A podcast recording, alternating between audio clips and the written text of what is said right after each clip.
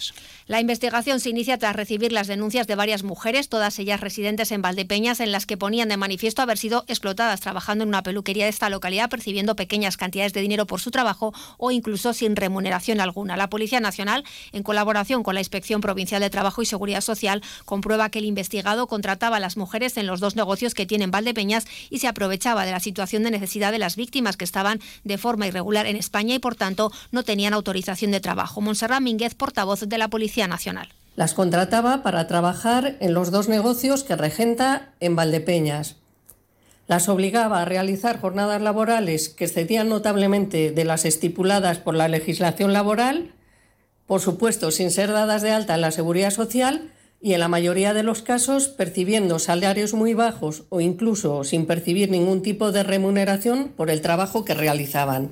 Gracias a las denuncias de las víctimas, la Policía Nacional ha procedido a su detención como presunto autor de un delito contra los derechos de los trabajadores, siendo puesto a disposición judicial.